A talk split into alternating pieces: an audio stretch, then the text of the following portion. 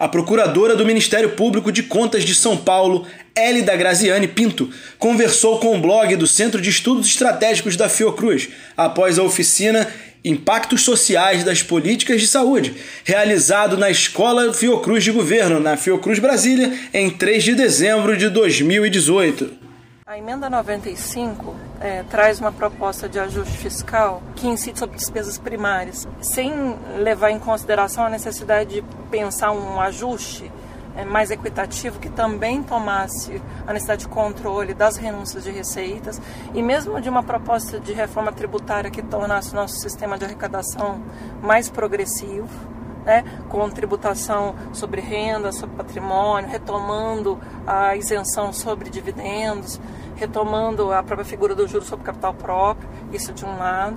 E do outro lado, é, ao focar exclusivamente em despesas primárias, deixa de fazer a reflexão contundente sobre as despesas financeiras, que reclamam, no mínimo, limites, no mínimo, balizas, sobretudo de transparência, de motivação, em relação à falta de limite de dívida consolidada imobiliária da União e mesmo os riscos fiscais incorridos pelo Banco Central na política monetária e na política cambial. Por exemplo, hoje é sabido, inclusive a partir de dados do próprio Fundo Monetário Internacional, que o Brasil tem um excedente de reservas internacionais é superior à casa de 120 bilhões de dólares. Isso custa, isso custa, é, porque na verdade esse dinheiro não é um dinheiro disponível nosso. Nós nos endividamos, tem a diferencial de juro é, e acaba que a gente não faz a reflexão do orçamento por inteiro. Fica parecendo que o mal-estar das contas públicas é exclusivamente decorrente do financiamento dos direitos sociais. A gente não faz a reflexão sistêmica das escolhas sobre as receitas que não arrecadamos, não arrecadamos de forma equitativa, né, seja pelas renúncias fiscais, seja pela dívida ativa, que também não é cobrada de forma eficiente, essa dívida ativa que por vezes é até prescrita, seja também na própria é, tributação regressiva.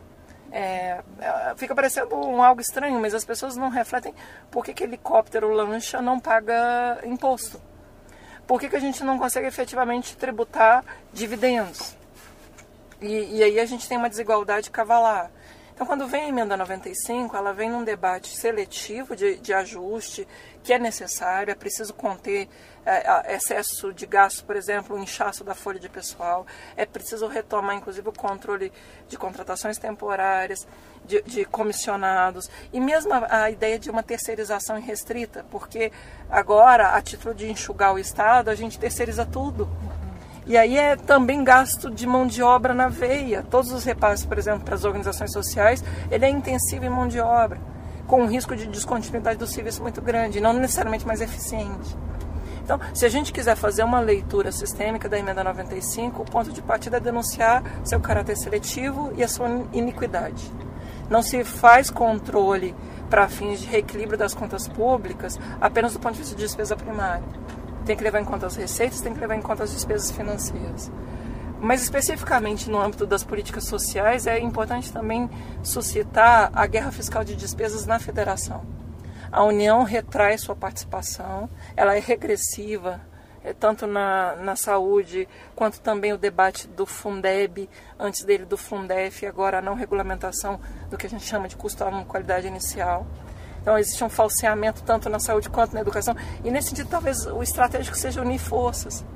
A saúde não pode pretender defender seu espaço de financiamento apartado da educação, porque ambos são direitos que têm um piso de custeio com uma força constitucional que precisa ser afirmada como cláusula pétrea. E também precisamos trazer para nosso campo de defesa desses direitos sociais os entes subnacionais, sobretudo os municípios. Se tem é, a necessidade de um somatório de forças, um somatório de esforços, a federação tem que entrar conosco. E a educação tem que estar junto com a saúde. Não, não é possível conceber uma luta isolada por qualquer risco de desvinculação total ou de perda paulatina da relevância no financiamento desses direitos no total do orçamento da União, se a gente não fizer um debate, inclusive, de repercussão do quanto isso sobrecarrega os entes subnacionais. Há estados que simplesmente são negligentes e não cumprem. A maioria, é, inclusive, é, sempre tentava falsear o piso da saúde. Há estados que embutem, por exemplo, inativos no piso da educação. Então, os estados também são omissos, eles precisam ser é, cobrados, constrangidos.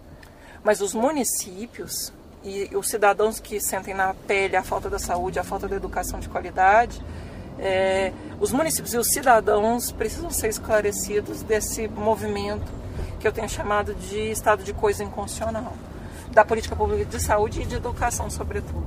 Preciso, inclusive, fazer um contraste argumentativo para quem sustenta que a Constituição não cabe é, no orçamento, que a Constituição não é sustentável do ponto de vista fiscal. Ora, eu sempre questiono quem me propõe esse tipo de argumento, direto ou indiretamente, se existe orçamento legítimo fora da Constituição. Se existe finalidade da receita arrecadada pelos entes, sobretudo pela União, fora das finalidades constitucionais. Arrecadar para quê? Para que o Estado existe? Há uma relação necessária de, de instrumentalidade uma coisa, a arrecadação é meio para os ditames constitucionais. Não é possível fazer esse descasamento do nível da receita em relação aos compromissos constitucionais com os direitos sociais. Só existe orçamento legítimo à luz da Constituição.